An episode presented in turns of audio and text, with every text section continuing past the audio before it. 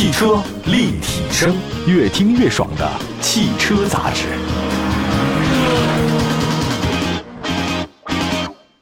欢迎大家收听本期的汽车立体声。今天我们跟大家说说七月份国内汽车的投诉排行。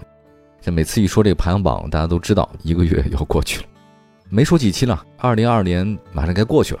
我们先说一下七月份国内汽车投诉的一些报告。整个七月份受理的投诉有效信息呢是一万两千八百七十二宗。那也就是说，今年一到七月份啊，累计一共接到的投诉量是七万多宗啊，比去年同期上涨了将近三分之一。可想而知，今年汽车虽然卖的比去年会好一些，但投诉量更大。看一下数据啊，它是连续第三个月。突破一万多宗，那其中有一些好像是比较让人意外的，像一汽丰田，大家都觉得 Toyota 丰田的车好像质量比较好，但是它的皇冠陆放投诉量居然环比增幅是二点二倍，这实在特别高，一下排到第三位了。其中的问题呢，主要是发动机和电动机的噪音大，还有车身共振，确实让人想不到。其实除了 Toyota 之外，奇瑞也是一直都榜上有名。那七月份。居然发现奇瑞有六款车在七月份进入到了投诉榜的榜单，而且排名都很靠前，它不是一辆两辆啊，是很多辆。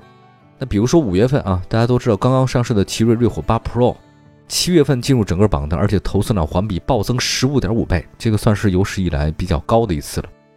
你说一款刚刚上市的全新车辆，你就出现投诉量激增，这个在以往的投诉榜单中十分十分少见。那奇瑞至于什么问题，我们一会儿再说。再来看七月份啊，自主合资进口品牌的投诉量出现了大幅度的普涨，真希望这种普涨是股市啊，可惜不是，是我们的汽车投诉量。那其中呢，这个合资品牌涨幅最大，那各国别来看变化不是太大啊，像德系品牌吧，这个投诉量呢年内第二次突破四千宗，这占比呢是超过三分之一了，百分之三十二。呃，而且主要都是一些德系的豪华品牌，那就奥迪之类的吧。还有美系品牌投诉量持续回升，七月份投诉量呢是一千多宗，环比上涨百分之十八，投诉占比升到百分之十。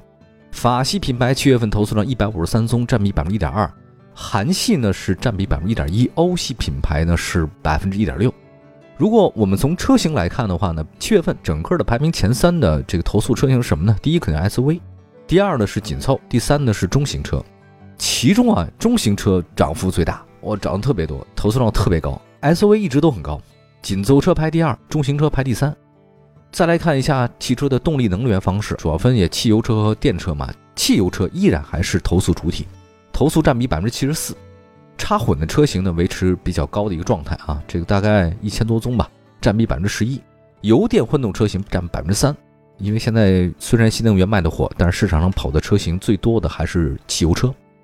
在七月份受理的整个质量投诉当中啊，什么投诉比较高呢？是转向系统投诉和制动系统投诉明显增加比较快，比如说比六月份都上涨了将近百分之十八和百分之二十八。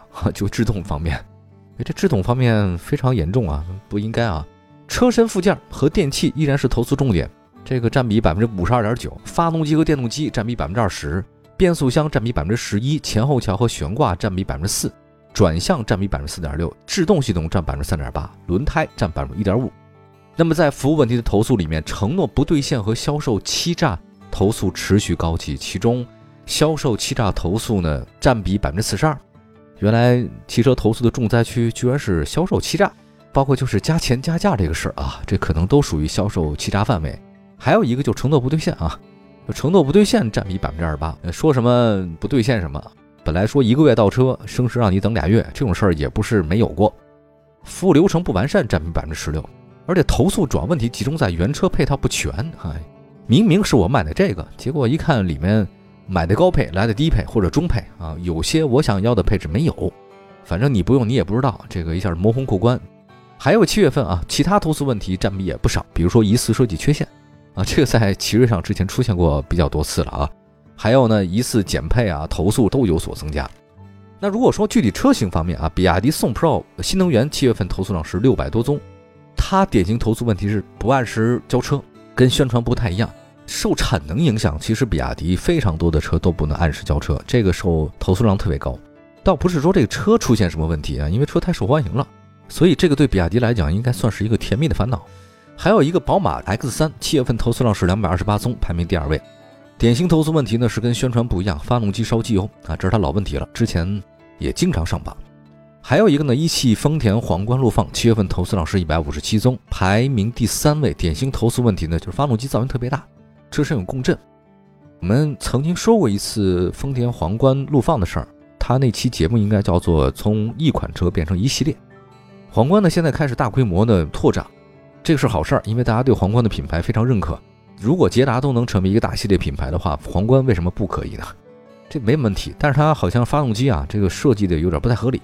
好像现在也改了，听说有些调整啊，会让它的那个车身共振小，是好事儿。但是这个之前投放的一些车呢，还是有问题的。那么吉利星瑞七月份投诉量是一百四十六宗，确实特别高。问题呢是影音系统故障和系统升级。还有一个几何汽车 ES 三功夫牛，这个排名还是很靠前。这车卖的特少，但排名特高，排第五位。典型投诉问题呢是不按时交车和宣传不符，也算是投诉榜的常客了。这是以上的前五位。那么七月份整个国内汽车投诉排行的都跟大家一好好介绍介绍，什么车有什么问题，我们一会儿回来。汽车立体声，您现在收听到的是汽车立体声。我们的节目的话呢，很多地方听得到，线上线下各地城市都可以啊，网络也没问题，大家可以关注任何的视听平台里面搜“汽车立体声”都能找到我们。七月份投诉啊，刚才说到了几何功夫牛，这是排第五位的，接下来第六位是谁呢？华晨宝马。宝马五系七月份投诉量是六十九宗，不高，但是它排名投诉榜的第六位。典型投诉问题呢是跟宣传不符，发动机烧机油。这个宝马五系实际上它跟宝马 X 三遇到问题是同一个。再来看比亚迪海豚，比亚迪海豚的七月投诉量是六十三宗，排名月度榜第七位。典型投诉问题是不按约交车，续航里程不准。对一款电动车，这续航是大家非常在意的事情。你要不准的话，这玩意儿能把你撂路上，那太着急了，很糟心啊。还有日产轩逸，七月份投诉量是六十三宗，排第七位。典型投诉问题呢是变速箱顿挫和冷却系统故障。变速箱顿挫主要是日产都用 CVT 嘛，CVT 的变速箱顿挫应该算是它的，不能说老问题吧，也算是一个常见问题。还有一个散热系统问题呢，是有些车主啊反映说，轩逸的那个散热风扇不转，空调不制冷。轩逸其实最近一直还是小型轿车当中卖的非常好的啊，排名第一吧，应该还是。但是它的第一的销量跟去年或者说跟以往每个月相比，它掉的非常厉害，导致整个日产当家的卖的车最多的就是轩逸。如果轩逸出点问题的话，对日产是毁灭性打击啊！至少目前来看，东风日产。再来看宝马 X 七月份投诉量五十三宗，排名第九位。典型投诉的问题呢是跟宣传不太一样，制动系统异响。它宣传不一样，来自于车机系统啊。据说它那个制动系统异响也是很影响体验的。宝马六系也有问题，宝马六系的 GT 啊，投诉量四十九宗，排第十位。典型投诉问题呢是跟宣传不太一样，发动机故障灯，这是宝马的一个通病啊，不知道为什么它那个老亮。吉利星越 L 的七月份投诉量是四十八宗，排第十一位。典型投诉问题是原车配套不全，影音系统故障。广汽丰田雷凌七月份投诉量呢是四十七宗，排第十二位。典型投诉问题是转向系统异响和车身生锈。车身生锈之前我们说过这事儿，丰田雷凌啊有过。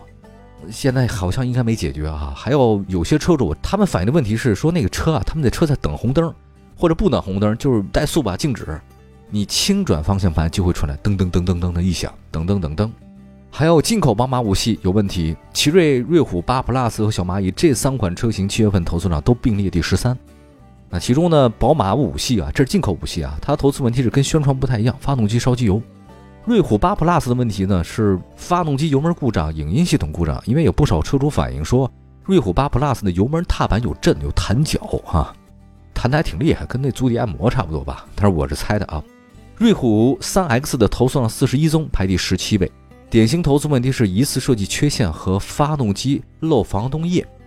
有车主表示，由于暖风水箱接口是塑料的，三四年以后易老化，行车途中易爆炸。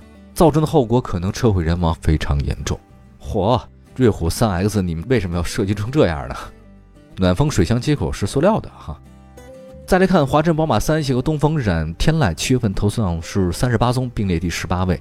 我已经不记得第几次宝马上这个榜单了啊，太多车型了。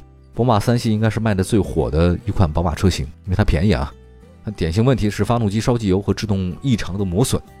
那天籁的问题是什么呢？天籁呢是仪表台开裂，以汽油箱异响。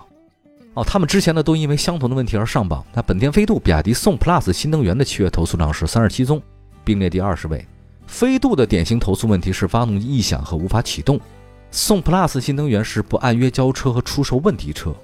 哎，为什么要出售问题车呢？你明显是因为卖的太好了，把一些问题车也卖了哈。东风日产奇骏七月份投诉量三十四宗，排名第二十二位。典型投诉问题是没法启动和出轮异响，这些都是发生在老款车上的啊。奇瑞现在的新车卖的太差，现在听说前六个月吧，奇瑞一共卖了大概也就一万多辆车，不到两万。但其实这个量也是奇瑞最火的时候一个月的量，现在基本上要半年才能买到。原因很多，我觉得不仅仅是三缸的事儿啊，当然三缸是导火索，这是最重要的一件事而已啊。再来看这个瑞虎八 Pro，七月份投诉量三十三宗，排名第二十三位。典型投诉问题是制动异响、油门故障，类似问题也在瑞虎八的其他车上发现过啊。还有东风 EV 新能源，这个也有问题啊。东风 EV 新能源 EX 一、丰田卡罗拉、现代领动这三款车，七月投诉量同是三十一宗，并列第二十四位啊。EX ONE 这个是小型纯电 SUV，价格真不贵，四万多到八万之间。这跟那小蚂蚁那价格差不多吧，比它稍微贵一点点哈。主要问题是还是不能按时交车，估计受制于产能和芯片。卡罗拉的问题跟雷凌一样啊，车身生锈，发动机故障灯亮。它的兄弟车那个雷凌几乎一模一样啊。我觉得发动机出现问题，这次卡罗拉的问题有混动版有的，有一点二 T 的，也有一点五的。卡罗拉的这个发动机为什么这么多事儿？日产的逍客七月份投诉量呢排第二十七位，典型投诉问题是变速箱没法加速。变速箱的故障灯亮，这是它的野老问题啊。还有福克斯，福克斯别看卖的少啊，它还有投诉啊。投诉问题是变速箱没法加速或者变速箱顿挫，出现类似情况有老车啊，当然也有新车。哈弗 H 六、艾瑞泽五七月份投诉量都是二十四宗，排第二十九位。哈弗 H 六的典型投诉问题是影音系统故障和发动机烧机油，艾瑞泽五呢是轮胎开裂和车身生锈。轮胎开裂这个是他们采购的问题了。那如果我们总结一下的话，七月份整个投诉榜单来看，宝马、奇瑞就是投诉大户。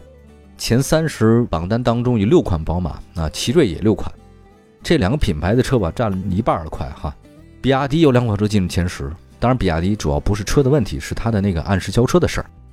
要说整个看起来的话，感觉还是动力系统问题特别多。卡罗拉、雷凌居然出现车身生锈，让人很意外啊。当然，同样问题也奇瑞艾泽五也差不多。是它的这个整个生产工艺问题了。如果车身生锈，这个算是比较严重的事儿。以上就是七月份的国内汽车的一些投诉榜单，不知道有没有大家自己开的车？那有了之后的话呢，可以及时的进行反应。感谢大家收听本期的汽车立体声，明天同一时间节目中不见不散。明天见。